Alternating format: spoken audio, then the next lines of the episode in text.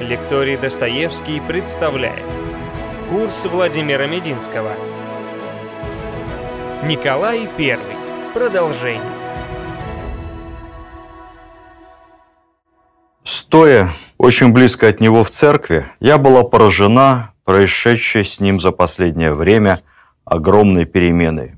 Вид у него был подавленный. Страдание избороздило морщины его лица. Но никогда он не был так красив. Надменное и жестокое выражение смягчилось, крайняя бледность, особенно выделяющая изумительную правильность черт его лица, придает ему вид античной статуи. Так романтично описывала дочь нашего выдающегося поэта Федора Тютчева, Анна Тютчева, Николая I в первые месяцы Крымской войны. Анна Тютчева служила при дворе в качестве фрейлины цесаревны Марии, супруги будущего императора Александра II, и оставила очень интересные воспоминания о своей жизни, о нравах при дворе. Причем она относилась к Николаю достаточно критически. Но, тем не менее, я хотел бы поблагодарить вас за внимание к нашему курсу, поблагодарить за ваши вопросы, которые пишете в комментариях, поблагодарить за ваши оценки. Прошлый наш рассказ был посвящен внутренней политике императора Николая I. И мне казалось, что в этот раз мы сможем целиком и полностью посвятить себя политике внешней. Ну, как показало общение с вами, дорогие телезрители, подписчики и слушатели, все-таки вы хотите больше знать не о том, что так либо иначе преподавали в школе, а о Николае как человеке и о том, как его человеческое отразилось на судьбе нашей страны. Поэтому мы немного еще поговорим и о нем, и о семье, о внутренней жизни Николаевской России в те годы. У императора Николая I были ярко-синие, темно-темно голубые глаза. Вероятно, это была фамильная черта Романовых, потому что такие же синие глаза были у его брата Константина, польского наместника, и у его сына Александра, будущего императора Александра II. В обществе существовало мнение, что никто не мог долго выдержать прямой взгляд Николая. Да ему самому нравилось изображать такого Василиска, который буквально зомбирует своим неподвижным взглядом.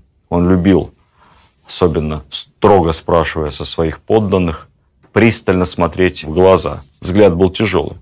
Чувствовали себя подданные неловко. Тем не менее, надо отметить, что хоть Николай и нагонял на себя такой подчеркнуто строгий вид, в расслабленном состоянии он, безусловно, обладал определенным обаянием и умением действительно воздействовать на окружающих. Я приведу слова известного ненавистника России и всего Николаевского режима участника польского восстания 1830 года, впоследствии эмигрировавшего из империи, некого Чайковского. Специально привожу слова человека, который Николая терпеть не мог.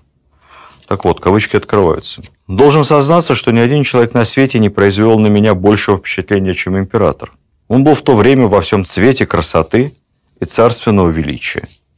По росту, осанке, выражению лица он казался владыкой мира. Лицо его было загорело, и только лоб, прикрытый козырьком каски, был бел. В нем было какое-то обаяние и величие. Николай очень любил носить свою фирменную военную каску. Вот она специально захватила ее с собой в студию. Вы часто можете видеть Николая на портретах в такой армейской каске. Вообще, это каска, которая считается фирменным головным убором германской армии, сначала прусской, а потом германской, вплоть до Первой мировой войны. Но на самом деле яркий пример того, как русское изобретение прижилось на иностранной почве. Весь дизайн этого головного убора был придуман Николаем самим. Вместе с придворным художником они рисовали ее вдвоем. И постепенно переодели из вот этих традиционных, помните, времен Бородинской битвы, наполеоновских войн киверов, переодели всю русскую армию, начиная с гвардии. Это не металл, это очень прочная кожа. Металлические элементы – герб. По гербу, по его цвету определялась воинская часть, и отчасти даже звание. Герб мог быть золотой, а мог быть серебряный. Сверху такой вот шишак в форме гренады или гранаты сверху. Эту гранату можно было открутить и на параде воткнуть красивые перья. Еще выше и торжественнее.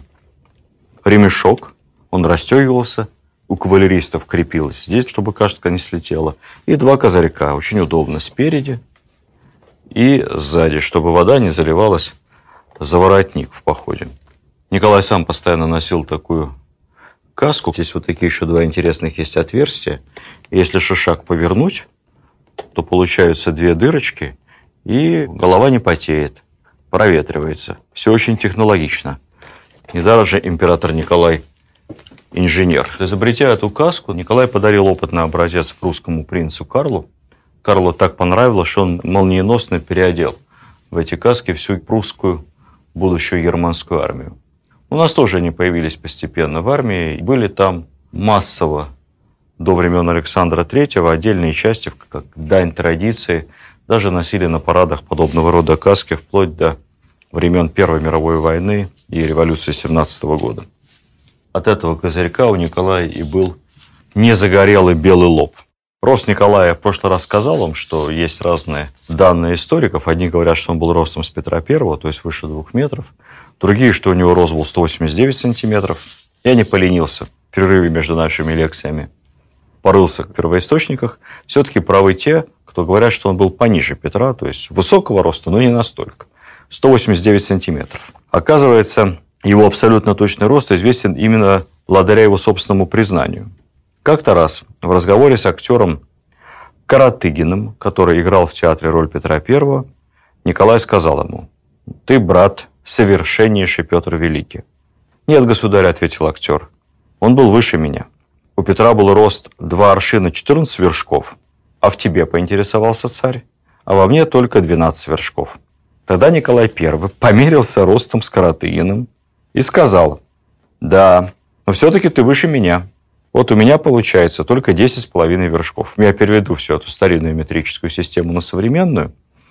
Два аршина и 10,5 вершков – это ровно 189 сантиметров. Это очень подтянутый, спортивный и физически сильный человек, который поддерживал военную выправку и прекрасную физическую форму на протяжении всей своей жизни. Как я вам уже рассказывал, его традиционная утренняя зарядка – это набор разработанных им специальных военных упражнений с ружьем, довольно тяжелым. Однажды в разговоре с императором его министр, самый либеральный министр императорского правительства, граф Киселев, похвастался, что он очень любит играть в кегли, и кегли полезны для здоровья. Мы понимаем с вами, что это не современные кегли, тогда никаких кегельбанов автоматических не было. Палку бросил, кегли сбил, дальше сам побежал ставить их назад. То есть это такая игра активная. Ходишь вперед-назад, постоянно расставляя что-то похожее на городки. Поэтому эстетика фильма «Биг Лебовский» была графу Киселеву непонятна. Это все-таки активная игра. Но, тем не менее, Николай все равно сказал, что это какое-то детство, ерунда. И он считает, что для здоровья мужчины гораздо полезнее упражнения с ружьем, более тяжелые. Он даже добавил, что 20 лет не проходило ни дня, чтобы я с большой пользой для здоровья не занимался этим движением, как называл он, деланием ружьем. Делание ружьем было особой николаевской спортивной гимнастикой. Наверное, его ироничное отношение к кеглям распространилось бы и на современный бадминтон, но я вашу иронию в данном случае не разделю, потому что бадминтон действительно очень полезен, особенно для тех, у кого плохое зрение, близорукость. Ни один вид спорта так не помогает, ну, естественно, в детском подростковом возрасте, компенсировать близорукость и остановить ее развитие, как бадминтон. Если вам будет интересно, залезьте в интернет, это не относится к нашей э, лекции, и посмотрите, почему. Не пинг-понг, не теннис, именно бадминтон. Если ваши дети носят очки, заставляйте их играть в бадминтон. Возвращаемся к Николаю. Есть много историй о доступности Николая, его сердобольности, его стремлении помочь простым людям. Мне сложно сказать, в какой степени эти истории придуманы николаевскими пропагандистами или подхалимами, а в какой степени они имели место быть на самом деле. Я думаю, что дыма без огня не бывает. Но исторических анекдотов, подчеркивающих такое открытое сердце Николая, действительно довольно много. Вот, например, он любил на Масленицу ездить в открытых санях или в закрытых санях, если очень холодно, и катать детей по Петербургу. Ну, просто собирал каких-то там мальчишек, девчонок местных из хороших или не очень хороших семей. И они катались, веселились вместе с императором. Как-то раз какой-то оборванец, беспризорник, Геккельберифин местный, прыгнул на эти сани на запятки. Николай обернулся, заметил его, подхватил и отвез, сдал всероссийской бабушке. Мать Николая отвечала за благотворительность. Очень много сделала для развития благотворительных учреждений в России. Мать определила беспризорников какое-то благотворительное заведение. Такие случаи не единичны. Э, как-то раз Николай в очень плохую погоду, суровую стужу, ехал по Петербургу, он ездил всегда без охраны, увидел женщину одинокую, которая, кутаясь в платок, дешевое пальто, вместе с ребенком лет десяти пробиралась вдоль улицы.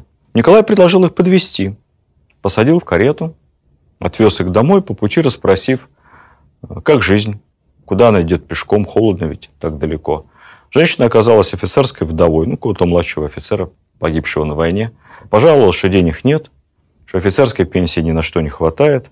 Живут они с сыном очень скудно. Большинство офицеров ведь были беспоместными. Вот действительно жили только на жалование и перспективу, дослужившись до какого-то серьезного чина, может быть, приобрести крошечную деревеньку, которая бы вместе с офицерской пенсией дала бы возможность более-менее спокойной старости. Муж ее погиб, не дослужившись. Николай выслушал. Он, естественно, не представлялся, а, как вы понимаете, в лицо тогда императора не узнавали. Он предложил ей подойти в Зимний дворец, сказал, что он там где-то служит э, в охране. Написал какую-то короткую записку одному из своих офицеров, видимо, помощников. Он говорит, ну как, кто же меня в Зим не пустит? Вот вам рубль серебряный, это как пропуск. По этому рублю вас туда пустят, все ваши проблемы решат. Вот так, не зная, от кого она получила серебряный рубль, на следующий день пришла в Зимне. Я встретил кто-то из адъютантов Николая, попросил описать все события ее жизни. Все было проверено, личность была удостоверена, после чего ребенок был определен за казенный счет в кадетский корпус. Матери было выдано дополнительное жалование, были решены проблемы с выплатой ее пенсии – которую она получала не полностью. Эта история потом стала известна благодаря воспоминаниями выросшего мальчика. Только позже они узнали, что это был не кто-то из офицеров Зимнего дворца, а сам император. Так вот, узнав это, мальчик потом носил на груди этот серебряный рубль как талисман, дослужился до генеральского чина, храбро воевал потом уже при Александре. Николай был такой, весьма и весьма доступный. Опять же, я не знаю, в какой степени истории основаны на действительных фактах, но вот образ доброго императора, он во многом напоминает нам образ дедушки Ленина, который общается с детворой, подолгу разговаривает с печником, кому-то может помочь. Дедушка Ленин, правда, не мог вытащить за шиворот двух пьяных матросов из кабака и сдать их патрулю. Но в остальном это как-то создавалось. Есть известная история по поводу чувства юмора и чувства самоиронии Николая I, связанная с оплевыванием его портретов. В одном из питерских кабаков некий упившийся посетитель дошел до того, что не просто вел себя непотребно, а когда его попытались пристыдить, обратив внимание, что в кабаке висит портрет самого государя императора Николая, и вот он смотрит на тебя, как не стыдно тебе так себя вести. Этот пинчуга подошел к портрету и демонстративно плюнул. Сказав, что плевать он хотел и на императора, и на всех остальных. Это уже дело серьезное. Это оскорбление императорского величества. Пьянчушку повязали оперативно. Есть закон каторжной работы, определенный срок. Но поскольку речь шла об оскорблении императора, приговор дали на утверждение Николаю Первому. Николай со смехом прочитал это дело и написал замечательнейшую резолюцию на приговоре. Первое. Дурака отпустить. Второе. Передать ему, что я тоже плевать на него хотел. И третье портретов моих в кабаках более не вешать. История замечательная. Нечто похожее рассказывают потом про его внука Александра Третьего. Но опять же, дыма без огня не бывает. Понимая их характер, я уверен, что такое могло произойти и в одном, и в другом случае.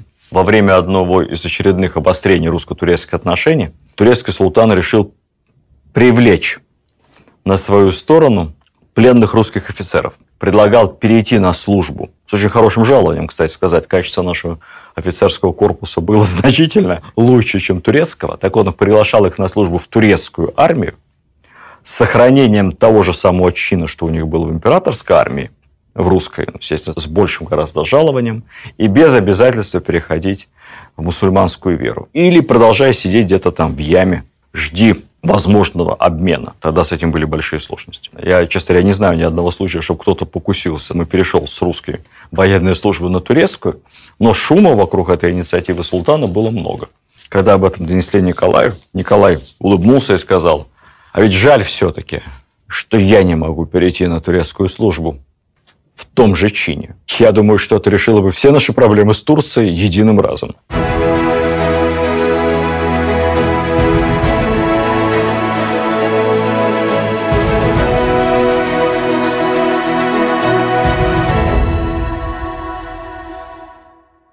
При всей своей непритязательности в быту Николай был щепетильно чистоплотен. Менял белье нижнее всякий раз, когда переодевался. А переодевался он подчеркнуто просто, по-военному. Вообще, единственная роскошь, которую он себе позволял, забавный нюанс, были шелковые носки, к которым он привык с детства. А во всем остальном сторонник, как бы сейчас сказали, капсульного гардероба. Если Стив Джобс носил одни и те же черные водолазки, Цукерберг джинсы и футболки, периодически их меняя, вот Николай носил и дома, и на работе тертые военные мундиры. Берег свое платье и не любил делать ничего нового. При этом даже за письменным столом в кабинете он работал в одном и том же армейском военном мундире с протертыми локтями, зашитым, иногда с заплатками – в этом отношении показывал образец действительно скромности и непритязательности. От своего отца он унаследовал странное качество. Николай не любил очков. Почему-то считал, что очки – это признак вальдодумства и неблагонадежности. Но дело в том, что очки были вещью модной, и зачастую их носили не только те, у кого реально было плохое зрение, а просто чтобы модно выглядеть, с обычными линзами, без диоптрий. Это Николая необычайно раздражало. Очки были какое-то время даже запрещены при дворе. Кстати, не только при Николае, но и ранее при его старшем брате. Пользоваться разрешалось только ларнетом, соответственно, поднося глазам, чтобы разглядеть какие-то детали, либо прочитать текст, если у вас дальнозоркость. Как-то в Харьковском университете Николаю бросился в глаза студент в таких больших толстых линзах. Николай грозно спросил его, «А зачем вам очки?» Студент не растерялся и бойко ответил, «Без очков я не имел бы счастья лицезреть Ваше Величество». Николай посмеялся. Говорят, больше к очкам не приставал. В Царскосельском лицее, самым элитным из учебных заведений той поры, очки были запрещены вообще. Тогда близорукость была большой-большой редкостью. Ну, попался и студент с близорукостью, друг Пушкина Антон Дельвих. Почитайте его воспоминания, это очень забавно. Дельвих писал, что как только я выпустился из лицея, ну сколько ему было к тому моменту, лет, наверное, 17-18, и наконец-то смог одеть очки, мир буквально перевернулся. Ибо я осознал, что все молодые женщины вокруг меня не так идеально прекрасны, как мне казалось в лицее. Николай танцев не любил, охоту не любил, охотился очень редко, в зверинце недалеко от Гатчины. Зато играл в шахматы. Играл хорошо. Кстати сказать, я недавно сам узнал, впервые интересуясь историей Петровских ассамблей, что на их ассамблеях в самом-самом начале в карты ведь не играли. Играли в шахматы. Считалось правильной настольной игрой для дворян Петровской эпохи. Не могу с этим не согласиться. В Николаевскую эпоху самая популярная дворянская игра для мужчин – это бильярд. Вот бильярд Николай играл, любил, игра офицерская, но постепенно стал поигрывать в карты. Играл очень мало и на очень маленькие ставки, как его бабушка Екатерина. А вот заядлых картежников терпеть не мог. И официально резко выступал против азартных игр на деньги и игровых притонов, которые приводили тогда к разорению целых дворянских семей. Согласно указу 1832 года, Сенату было приписано прикрывать подобного рода подпольные казино а всех игроков, цитирую, «предавать суду для строгого по закону наказания без всякого различия звания и чинов, усугубляющих по мере возвышения он их виновность». Ну, то есть, чем выше вы в чине, а предаетесь при этом порочным карточным играм, тем более будет для вас наказание. Не могу не согласиться, что в этом отношении государь-император был абсолютно прав. Если мы вспомним с вами судьбу Александра Сергеевича Пушкина и какую негативную роль в его финансовом положении играло увлечение карточными играми, я думаю, мы все с вами с Николаем согласимся. Тройка, семерка, туз – это была большая проблема для нашего великого поэта. И не только для него.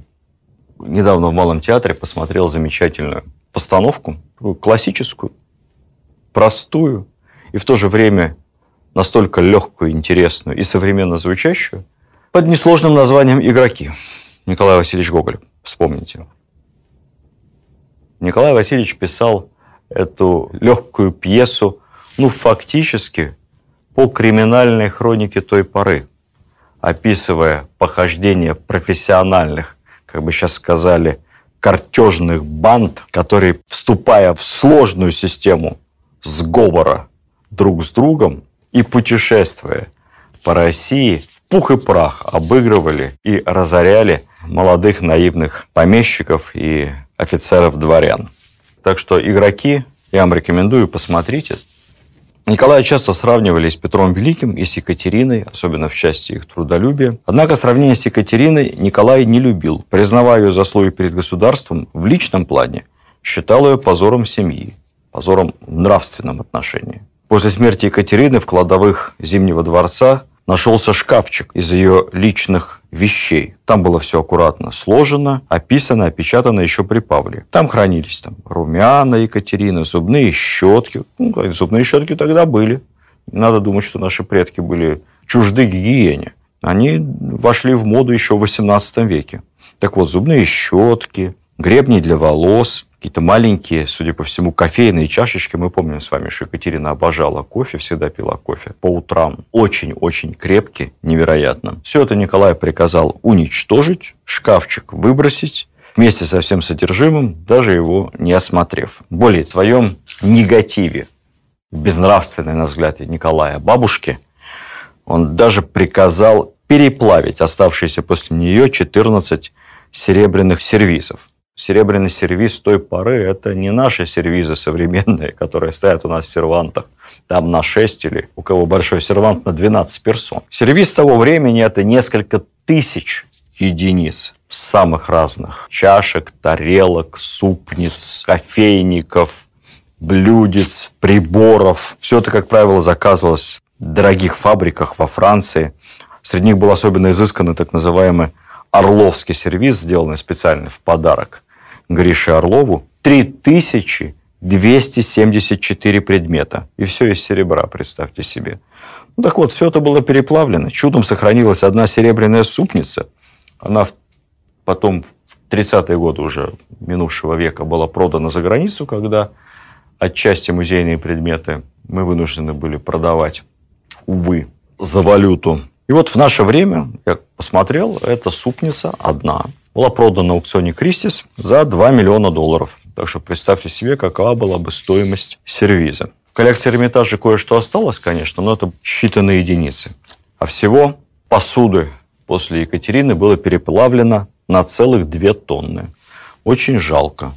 Эти 2 тонны, конечно, пошли на чеканку серебряных рублей, но что стоит чистое серебро и даже серебряные рубли по сравнению с произведениями искусства, по сравнению с изысканным дворцовым серебром.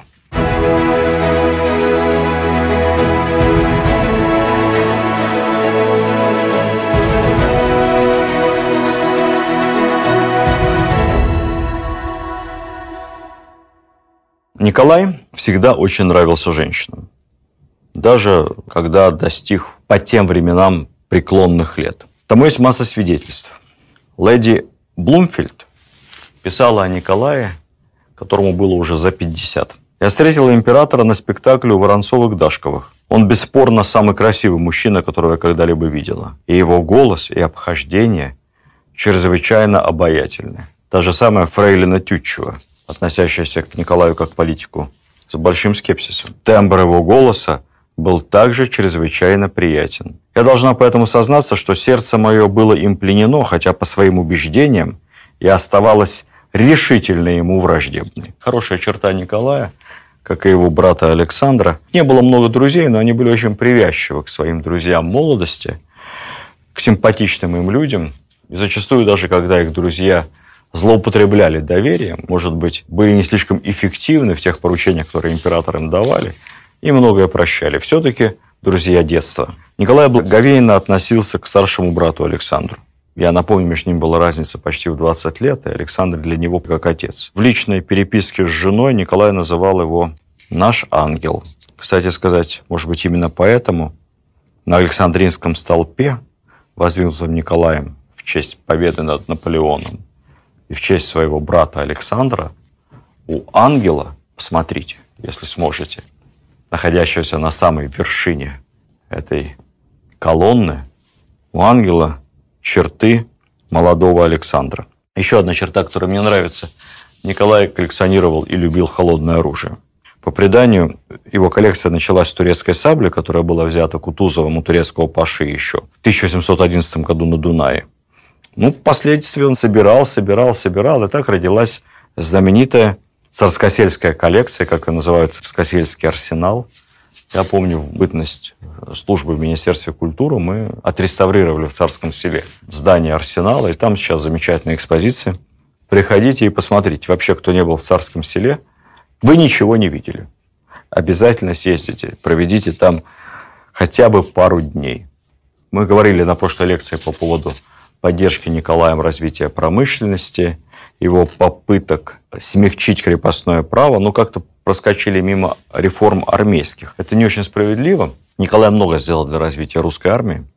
Во-первых, именно тогда появилась при каждом армейском корпусе так называемые резервные дивизии, то есть был заложен принцип кадрирования армии. Батальоны состояли из половинного штата, офицеры были, а рекруты в случае войны донабирались. Таким образом, общие расходы на армию уменьшались. Именно при Николае открылась первая военная академия, императорская, будущая академия генерального штаба. При Николае открылось 14 сразу новых кадетских корпусов, а при всем при этом срок службы рекрутов сокращался. Сначала с 25 лет до 20, а потом уже в конце царствования и до 15. Конечно, это была серьезная мера, потому что, отслужив 15 лет, имел все шансы вернуться к мирной, спокойной жизни вместе с семьей, если ему удавалось пройти через все войны живым и невредимым. Я читал как-то много лет назад воспоминания одного британского офицера флота в отставке, аристократа. Запамятовал его фамилию, но это не важно. По-моему, Александр.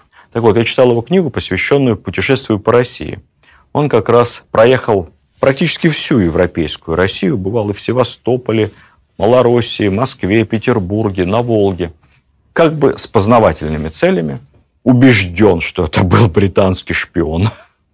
С какой бы стати отставной морской офицер посвятил долгие-долгие месяцы поездкам по России.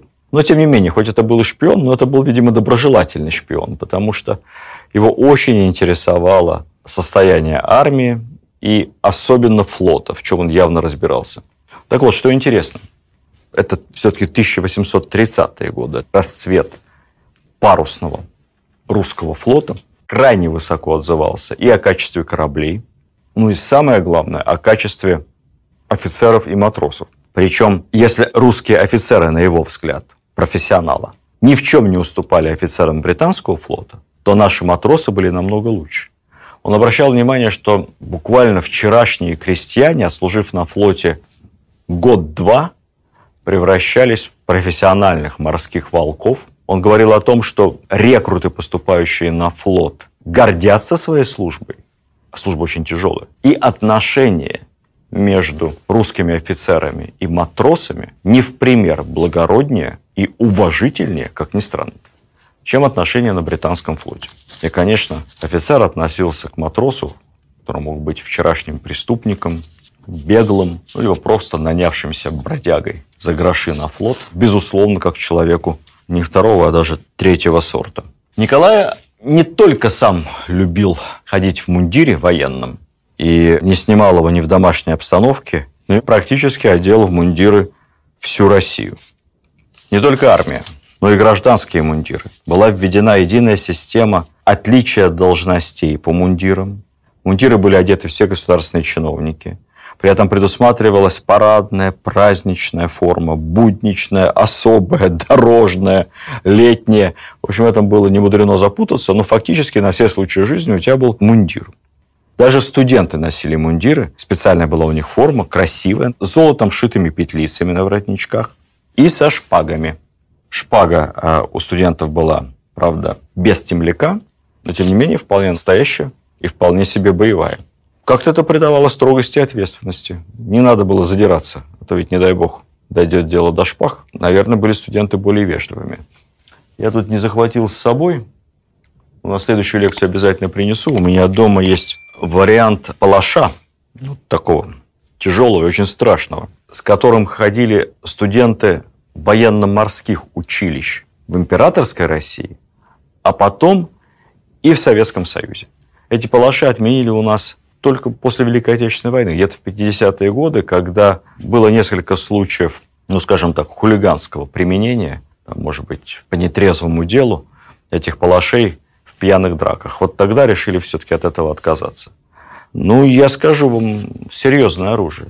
И э, если это было оружием сдерживания и оружием чести, наверное, в этом был определенный смысл. По поводу мундиров и шинели, чтобы вы не думали, что у нас это музейные экземпляры находятся в студии просто так. Справа от меня настоящая армейская шинель Семеновского полка Николаевской эпохи.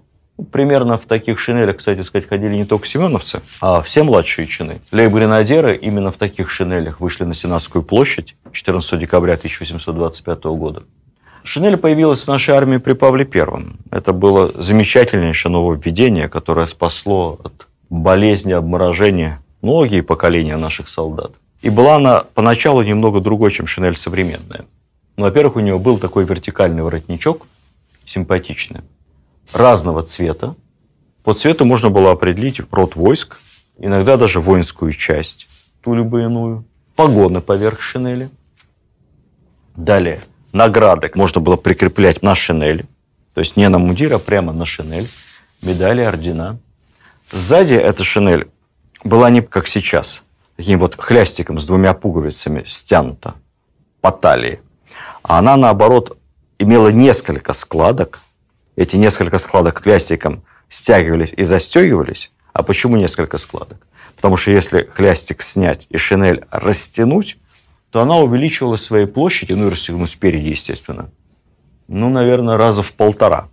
И превращалась в очень удобное зимнее одеяло. В жаркую погоду можно было эту шинель одеть прямо поверх рубахи, и тогда мундир не занашивать. Либо же свернуть. Шинель сворачивалась в очень удобный валик, этот валик носился через плечо. Кстати сказать, во время боя вполне себе дополнительная защита. Кавалеристы складывали в шинель еще более плотный валик и крепили его спереди на седле. Поэтому кавалерист в походе, перед ним валик с шинелью. Замечательное фирменное изобретение нашей армии, прожившее два с лишним века. Я не буду подробно рассказывать о политических репрессиях, о подавлении вольнодумцев, о несчастных петрошевцах. Все мы это проходили в школе, по крайней мере, в хорошей советской школе. Но не упомянуть третье отделение, его императорского величества канцелярии и графа Бенкендорфа я, конечно, не могу. Однако, будем честны, третье отделение было не просто органом политических репрессий, как принято считать. Вообще Бенкендорф, герой войны 812 года, храбрый боевой генерал, плюс ко всему еще и личный друг Николая, а мы помним, как Николай был привязан к своим друзьям. Он был человеком очень тонким и интеллигентным, гораздо тоньше и умнее, чем представляли нам его в упрощенную версию в советском кратком курсе. В первую очередь он опирался на общественное мнение. И это, наверное, был первый топ-чиновник в нашей истории, который полагал, что принимая те либо иные решения, власть должна обязательно учитывать состояние общественного мнения в стране, как она эти указы будет воспринимать. Он даже сказал как-то, что общественное мнение также важно для политика, как знание топографической карты для командующего. когда Бенкендорф предложил создать политическую спецслужбу, третье отделение, предложил структуру этой спецслужбы. Николай поддержал его, но по легенде Бенкендорф спросил дать ему как бы финальную царскую инструкцию для третьего отделения. Император протянул ему платок, чтобы вытирать слезы несчастных, со словами «Вот тебе моя исчерпывающая инструкция». Что себя представляло третье отделение? В него входило несколько отделов. Первый секретный, собственно, это и был орган политического сыска и следствия. Второй отдел занимался делами раскольников, то есть вопросами религиозными, вот, которых Николай, кстати сказать, не преследовал, потому что полагал искренне заблудшими душами, кое надо перевоспитывать. Третий отдел – слежкой за иностранцами. Предтечи КГБ вполне. Четвертый отдел – крестьянским вопросом в части злоупотреблений помещиков. И, наконец, в конце уже 1840-х годов был создан пятый отдел, так называемый цензурный. Штат третьего отделения, не поверите, центрального аппарата. Поначалу 16 человек. Но к концу царства Николая, конечно, численность его разрослась и достигла немыслимой 40 человек. Так что это не современные органы безопасности. Правда, если говорить откровенно, у него были еще и органы на территориях. Это так называемый отдельный жандармский корпус. По всей стране были созданы жандармские округа с генералами, которые были подчинены лично шефу жандармов. Они, естественно, находились вне юрисдикции местных властей, поскольку задача как раз жандармов на местах было пресекать злоупотребление местной власти. Я упомянул сейчас цензурные цели третьего отделения. Скажем пару слов о цензуре. Нам всегда говорили, что Николай буквально задушил культуру, литературу, театр – своим цензурным уставом, который был хлестко назван чугунным. Да, действительно такой устав появился вскоре после восстания декабристов. Об этом во всех учебниках истории написано. И действительно, при Министерстве просвещения было создано целое цензурное отделение штатом цензоров, которые прежде чем выходил какой-то спектакль в столичном театре, прежде чем публиковалась «Стали бы иная» книга, эти цензоры, читать-то они, честно говоря, ничего не успевали, ну, пролистывали, просматривали. А если авторы были подозрительные, то, может быть, просматривали это более внимательно. Мы это все знаем. Правда, мы не знаем, что буквально через пару лет чугунный цензурный устав отменили, и появился другой, более мягкий, так же, как мы не знаем, что долгое время главным цензором был поэт Федор Тютчев. Не надо думать, что цензоры были такими уж безграмотными. Но, тем не менее, цензура есть цензура, и первое время сгоряча под запрет попали многие исторические труды, как казалось цензорам, они ставят под сомнение истинность и незыблемость самодержавной власти. Под цензуру попали многие художественные произведения, помним с вами, и «Горе от ума», и даже пушкинский «Медный всадник». Они не прошли цензуру, ну, потому что в «Медном всаднике» там сложный, непонятный образ Петра Великого. Поначалу к печати было не разрешено. Иногда Николай I сам выступал в роли цензора. Мы помним с вами, как он покровительственно сказал Александру Сергеевичу, что, мол, если ваши какие-то произведения не разрешают публикации, присылайте все мне, я сам лично буду вашим цензором, ну, соответственно, буду вам во всем помогать. В результате, к сожалению, все это имело один большой негативный результат. Николай попал в такую собственную ловушку – как писал историк Погодин уже в период Крымской войны, позволю процитировать, кавычки открываются, «Государь, очарованный блестящими отчетами, не имеет верного понятия о настоящем положении России. Став на высоту недосягаемую, он не имеет средств ничего слышать. Никакая правда его достигнуть не смеет. Да и не может. Нет ни гласности, ни общественного мнения, ни апелляций, ни протеста, ни контроля. Цензура породила стремление давать хорошие отчеты, негатив в печати не появлялся, негатив не появлялся в прессе. Соответственно, пресса потеряла функцию зеркала, функцию донесения плохих новостей до властей, функцию критики, утратила ее полностью и окончательно. А когда ты получаешь одни только хорошие новости, это создает неправильное представление. А, нет, это, конечно, приятно, и настроение хорошее, но картинка мира не настоящая. Все это было бы довольно мило, если бы не было так грустно. Отсутствие зеркала, прессы, литературы, критического театра. Без зеркала тяжело увидеть прыщи на своем лице, а если даже и нащупаешь, то очень тяжело их выдавливать. И все это потом приведет к целой цепочке ошибочных решений в канун и в самом начале Крымской войны. Приведет к цепочке решений, которые самым пагубным образом скажутся на результатах всего царствования Николая I.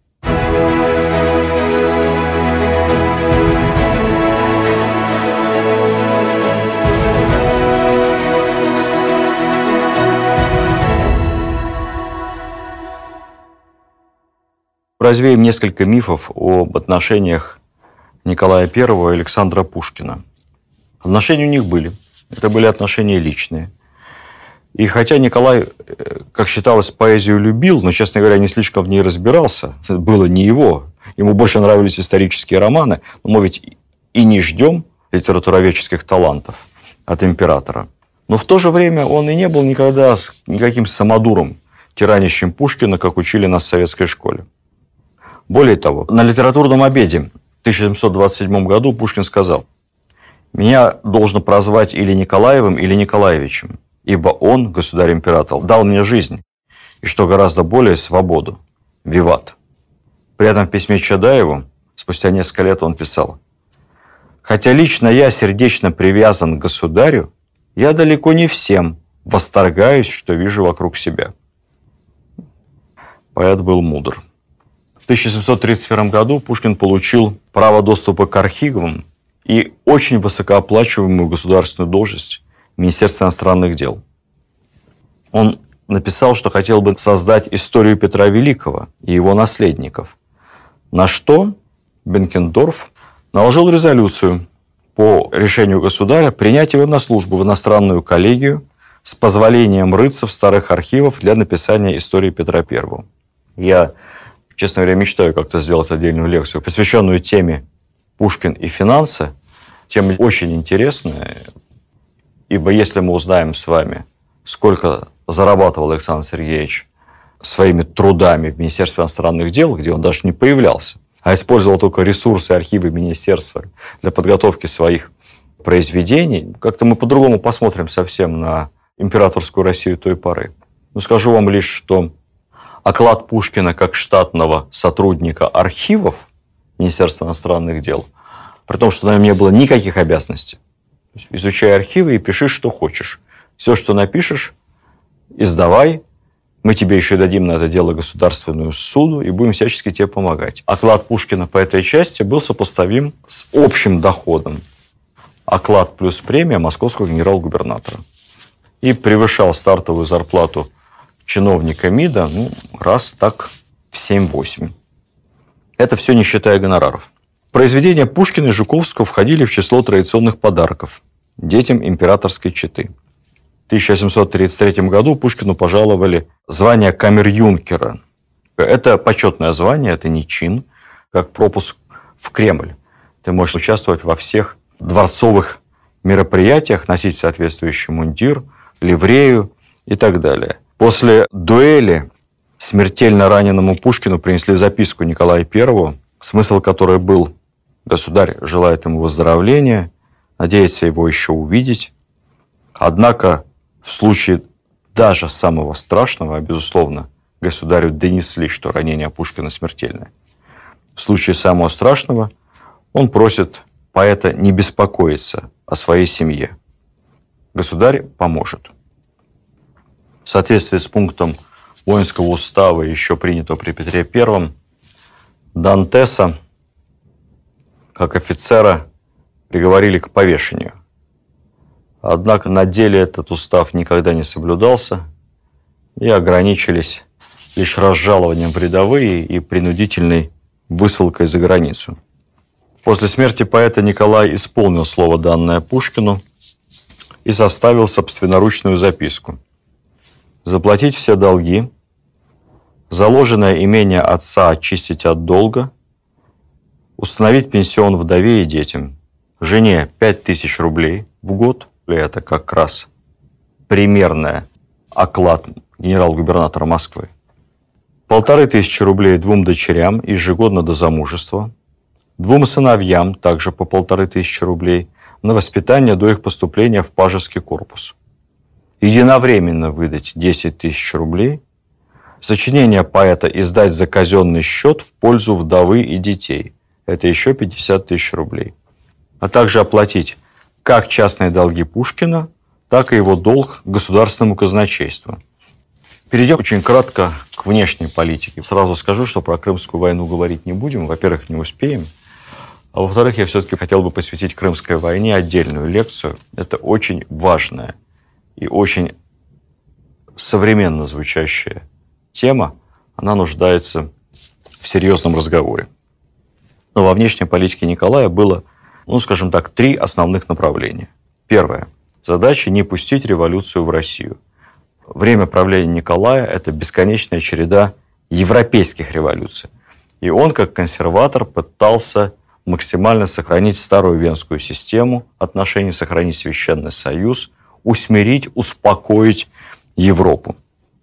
1830-31 год – восстание в Польше. Николай расправляется с восставшими. Он считает, что поляки абсолютно неблагодарны. Они находятся в России в эксклюзивном положении. Полная автономия, своя армия, конституция, парламент – все налоги остаются внутри Польши. Ну что им еще надо? Николай упраздняет польскую автономию, ну, фактически упраздняет польскую государственность и территории. Польша становится обычными губерниями Российской империи. Более того, весь период царствования Николая на территории Польши военное положение. Не забалуешь. В те же годы революции в Бельгии. Бельгия тогда часть Нидерландов. Николай готов послать войска на помощь своему родственнику, король Нидерландов был женат на сестре Николая. Все против. И Австрия, и Пруссия, и Англия очень боятся появления русской армии в Западной Европе. 1748 год – цепочка революции. Франция, Пруссия, Германия, Австрия. Николай готов снова направить нашу армию, но опять все против. Никто не поддержал. Единственный, кто обратился за помощью, был австрийский император. И происходит знаменитое подавление русскими войсками Венгерской революции. 1748-49 год. Тяжелая история. Конечно, наша армия показала свою сверхэффективность. Минимальными потерями революция в Австрийской империи была буквально раздавлена. Однако было ли это выгодно России? Категорически нет. Без вмешательства Николая Австрийская империя однозначно развалилась бы на куски. И это означало бы, что все балканские территории, автономии и страны, населенные славянами, автоматически оказались бы в зоне влияния Российской империи и могли бы легко стать частью России. Но Николай удержался от соблазна и сказал, что бороться с революцией для него важнее, чем приращивать территорию Российской империи за счет слабого соседа. К сожалению, этот священный союз, эти обязательства ни для кого, кроме Николая, священными не были. И когда начнется Крымская война, Николай ощутит на себе, что такое благодарность европейцев. В отношении Польши, как неудивительно, Николай пытался проявлять политику достаточно гибкую. И несколько раз задумывался о том, как Россия могла бы комфортно избавиться от этих неспокойных польских территорий. Он даже обдумывал вопрос представления им частичной независимости. Либо же, еще лучше, ну как бы жалко и невозможно отпустить территорию, которую кровью завоевала Россия. Поэтому хотел сделать это с выгодой. Был проект обмена территориями, передать часть Польши Австрии, либо Пруссии в обмен на возвращение России земель Древней Галиции, Галицкого княжества. Но, к сожалению, австрийцы менять Галицию на Польшу не захотели. Вторым направлением было замерение Кавказа и укрепление российских границ на юге. На юге у нас два традиционных геополитических соперника. Две войны, русско-турецкая и русско-персидская. Обе триумфальная победа. Российская граница не только укрепляется, но еще и отодвигается. К России присоединяется Ереванское, Начхиванское ханство. Причем обе эти войны не ложатся большим экономическим бременем на Россию, поскольку и Персия, и Турция платят большую контрибуцию. Наше влияние на Балканах возрастает. Параллельно с этим происходит постепенно и замерение на Кавказе.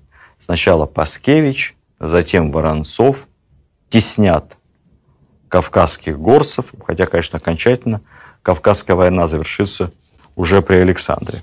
Согласно турецко-русскому миру, Черное море становится фактически внутренним морем на двоих – Османской империи и Российской. Согласно этому мирному договору, Турция берет на себя обязательство по просьбе России закрывать проливы Босфор и Дарданеллы от любых иностранных судов. Никогда ни до этого, ни после не было столь выгодного для России режима использования Черного моря. Если бы нам удалось эту позицию удержать, то Черное море было бы наше и Турции, и больше ничье.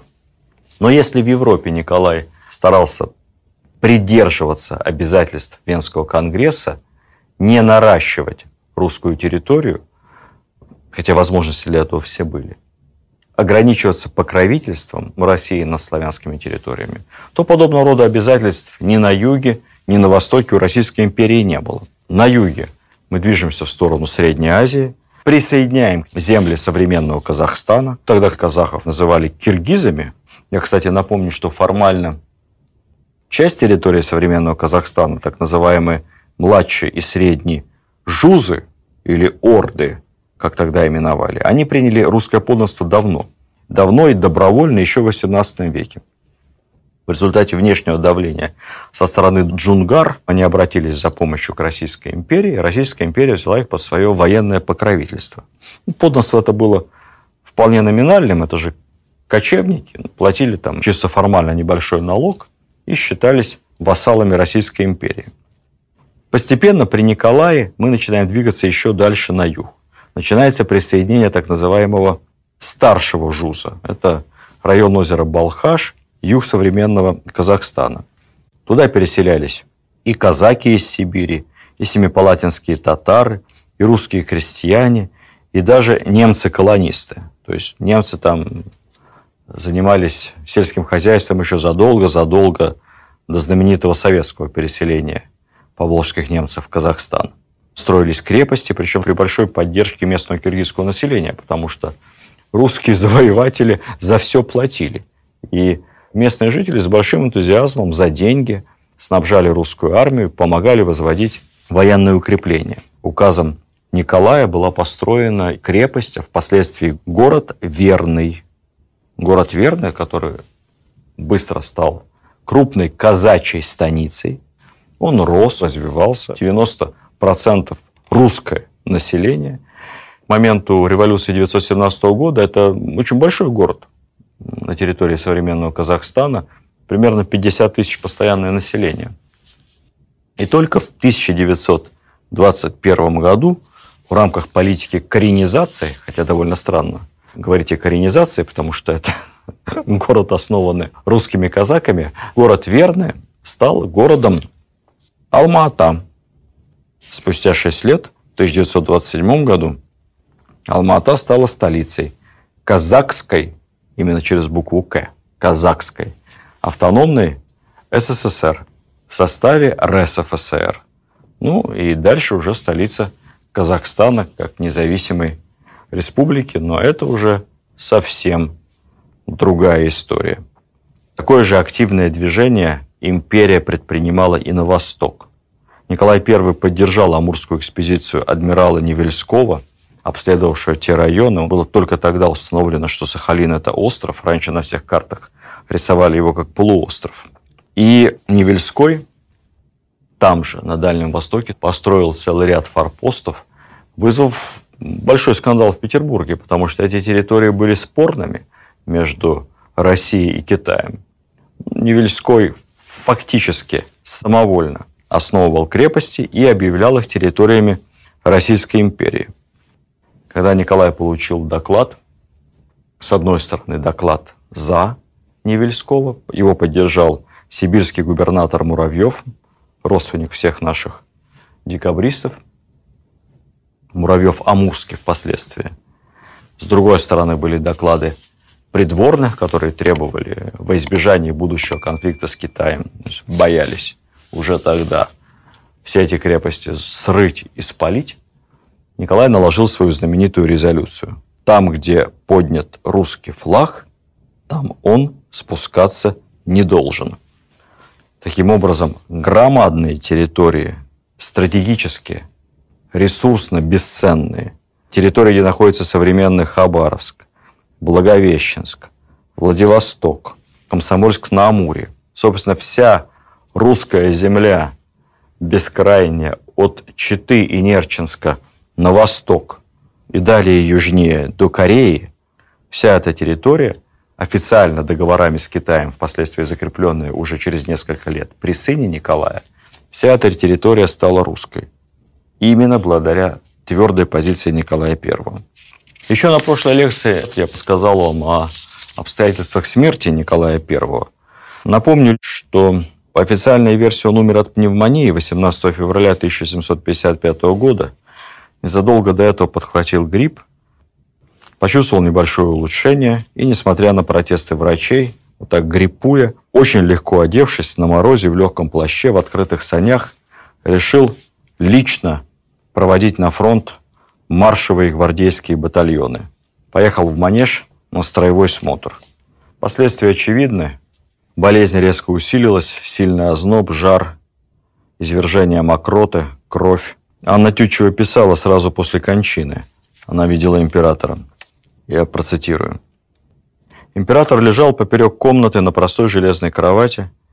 Вместо одеяла на нем лежала солдатская шинель. Казалось, что смерть настигла его среди военного лагеря, а не в роскоши пышного дворца. Все, что окружало его, дышала самой строгой простотой, кончая дырявыми туфлями у подножия его кровати.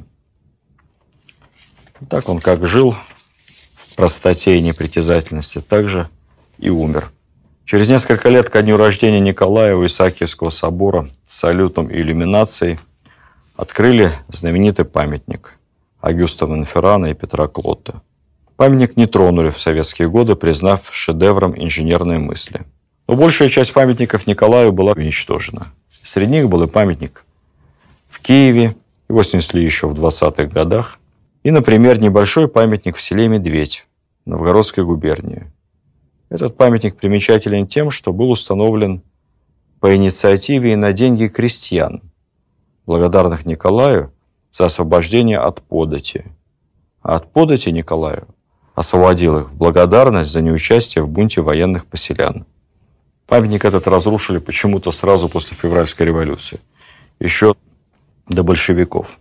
Николай Палыч был удивительным человеком на троне. Практически все государи в мире, все абсолютные монархи, да и наши, в общем-то, не исключение, все его предшественники, начиная с Петра I, приходили к власти так либо иначе на штыках, в борьбе с оппозицией, в результате дворцовых переворотов – усмиряя восстание стрельцов, усмиряя мятежи. Они все хотели власти и боролись за власть. Боролись беспощадно, как Екатерина, соглашаясь на страшные преступления, как Александр, и проклиная потом за это себя всю жизнь. И лишь один Николай не боролся за власть, он от нее всячески отказывался. Он до конца жизни так и называл себя я старый армейский сапер. Я просто инженер. Власть для него была бременем. И получив это бремя, он пытался оправдать выбор судьбы. Он не был рожден для власти. Он не был гением политической интриги, как его бабушка Екатерина. Он не умел создавать сложные международные коалиции, как она. Во всех войнах России при Екатерине всегда имела обширную международную поддержку. А ее противники всегда были в колоссальном меньшинстве. Это талант. Николай оказался в годы Крымской войны в тотальной международной изоляции.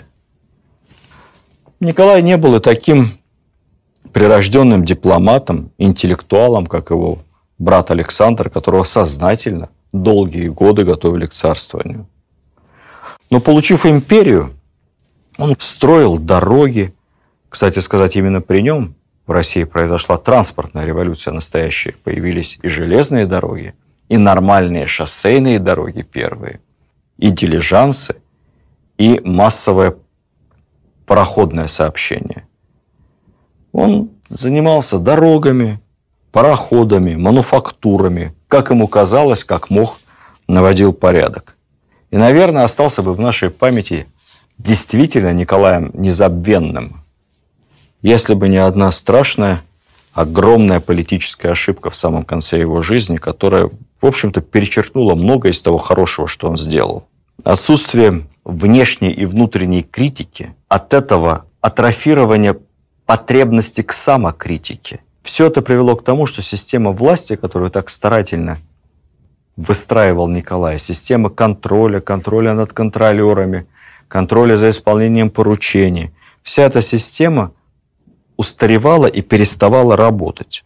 И все это вылилось фиаско Крымской войны. Он не смог модернизировать Россию. Он передал эту задачу своим детям. По легенде, держа за руку Александра, уже умирая, сказал ему, я отдаю тебе нашу страну, измени ее и обязательно отмени крепостное право.